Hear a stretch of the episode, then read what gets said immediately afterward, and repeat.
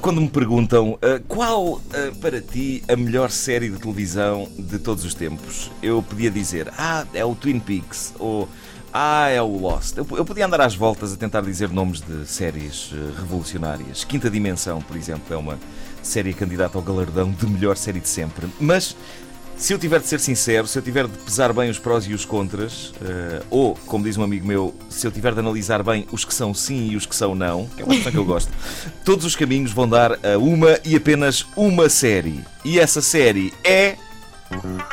Knight Rider. Em Portugal, O Justiceiro. Uh! E para que Knight Rider pudesse ser considerada a melhor série de todos os tempos, Bastava-lhe isto. Este é capaz de ser o tema musical mais com caraças da história dos temas musicais para televisão. Este é um tema badass. Em português, um tema mau cu. Portanto, um, é ao ouvir o tema de Knight Rider, no fundo, que eu suspiro de frustração por não termos os nossos próprios temas musicais. Nós, enquanto pessoas, eu acho que em parte a invenção do telemóvel surgiu como uma, uma maneira de resolver esse problema. Porque com uh, os toques reais e polifónicos que há hoje, assim que alguém nos faz uma chamada, temos ali alguns segundos jeitosos de ilusão de que temos o nosso próprio tema musical pessoal. E é por isso que me fazem espécie as pessoas que não têm cuidado com a escolha do seu toque de telemóvel. Um, aqui há uns anos havia pessoas que achavam boa ideia ter como toque de telemóvel aquela suprema estupidez. Sabe que fazia se pensarmos que o toque de telemóvel é o espelho do dono do telemóvel, digamos que houve aí um período da história da humanidade em que por um triz não ficámos todos parvos. Ainda bem que nenhuma civilização extraterrestre decidiu invadir-nos nessa altura porque estávamos mais vulneráveis que nunca. Vinham extraterrestres cá abaixo. Ah, levem-me ao vosso líder. E nós. um, eu lembro-me de amigos meus de sorriso de orelha a orelha a mostrarem-me, todos orgulhosos, o seu novo toque de telemóvel. E eu pensar, epá, meu Deus, era isto, era isto que Nostradamus se referia quando dizia que mais ou menos por esta altura ia tudo para o galheiro. Mas Que é isso tem assim, uma justificação. Nostradamus diz. Isso era do sapo, não é? Era, era. Aqui em Portugal queremos ser príncipes. Ah! Ah, estavam seria... à espera do beijo da princesa. Ah, já queres ver. Ahm, felizmente essa coisa do sapo do Crazy Frog parou. Ah, no tempo em que nós víamos Knight Rider na televisão, nós não, a Cláudia não via, porque. Não via o Kitty? Vias? O Ah, mas foi, Kitty? na, mas foi na reposição. Ah, provavelmente. Eu e o Marinho somos muito velhos. tu não és E eu adorava. Tu não eu és. Rider, man. E eu gostava também do The Highlander. Lembras? Ah, sim, sim, sim. O MacLeod. Ih, É verdade, era a série. Ah, os Imortais. Eu, eu, eu devo dizer-vos que via sempre Knight Rider ah, todos os domingos à tarde e nessa época não havia Crazy Frogs. Havia a ideia de que tínhamos de ser aquele tipo quando fôssemos crescidos e ah, aquele tipo, o David Hasselhoff. E frustrava-me a impossibilidade de eu fazer aquilo ao meu cabelo. Ah, David Hasselhoff tinha uma permanente impecável que muita gente dizia ser só para o estilo, mas que um verdadeiro fã de Knight Rider como eu sabe que se destinava a combater o mal. Aquele cabelo combatia o mal, ou pelo menos estava pronto para qualquer eventualidade nesse sentido. Dar uma cabeçada com aquela camada de laca na pinha era coisa para rachar a cabeça a um meliante em três tempos.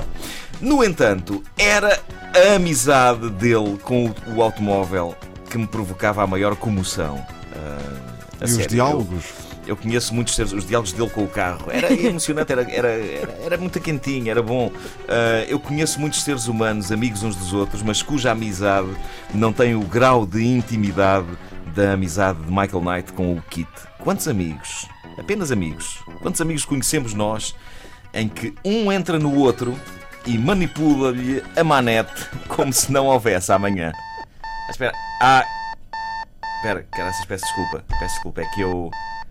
Eu mandei instalar em mim um detector de brejeirice revisteira e ele foi acionado com ah, o último comentário sobre a relação entre o Michael Knight e o Kit. É aquela questão da manete. Pe- Peço imensa desculpa. Nem, é meu hábito. Ah, bom, vamos Michael Knight, dá-lhe. Vamos em frente. Uh, a relação de amizade entre o Michael Knight e o carro, uh, o Kit, sempre, sempre se revestiu de alguns pormenores intrigantes, sobretudo se eu olhar agora para o tipo de coisa que eu gosto de fazer com os meus amigos na, na idade adulta. Como é, que- como é que Michael Knight e Kit tomavam um copo juntos? Eles iam a um bar ou a uma bomba de gasolina? Como era quando o Michael organizava uma patuscada, hã? uma almoçarada valente ali de amigos? O Kit Seu amigo de tantas aventuras, amigo do peito. Ficava fora da porta e se faz um amigo. Eu acho que o problema do kit foi ter sido fabricado nos anos 80 e por isso faltavam-lhe algumas comodidades que hoje seriam possíveis. Nomeadamente a possibilidade do Michael Knight, quando chegasse ao fim da viagem, desencaixar aquele painel do carro e levá-lo para casa, como se faz hoje com os autorrádios. Assim ele levava a inteligência artificial da viatura para basicamente todo lado, incluindo para a sala de estar. O que era ótimo em dias de festa, porque eu imagino a frustração do Kit a olhar pela janela do Michael Knight, festa, gajas lá dentro, e o Kit ao frio a dizer Ah, motherfucker. Um, a questão do Kit e das miúdas. Uh, é complicado. Eu, eu, conheço muitas mulheres que eram uh, raparigas novas nos anos 80 e que consideram que um dos ícones sexuais mais entusiasmantes daquela década é o Kit. O que deve ter sido frustrante para o David Hasselhoff. As mulheres a chegarem-se ao pé dele e a dizerem: Ai, o que eu gosto do carro. E ele: Ah, caraças, quer dizer que nem é permanente. Um, eu, eu acho que houve um dia em que o Michael Knight David Hasselhoff ficou tão irritado que pegou numa navalha e furou os pneus ao Kit, o que foi estúpido, porque era o carro dele. Seja como for, eu acho que o Kit não ligava uh, por aí além a mulheres. Eu, era era vê-lo fechado na garagem, o Kit, durante a noite, agarrado ao Autosport. Ah, ah, Lamborghini. Ah, que Porsche tão boa. Ah, minha Cayennezinha. Ai, Audi. Ai, ai, põe-me o turbo. Põe-me o turbo, põe-me o turbo. Ah, ah. E o Michael Knight chegava no dia seguinte e dizia: Epá, está óleo derramado aqui no chão. Está óleo derramado aqui no chão. Ah, peço imensa desculpa. Era de facto mais um uh, inuendo sexual. Que, uh, tudo bem, tudo bem. mas isto funciona mesmo, não é? Comprado na loja dos 300, mas está com a força toda. ok. Não ouviram desde o início? Querem ouvir outra vez? Ouçam esta rubrica em podcast antena3.rtp.pt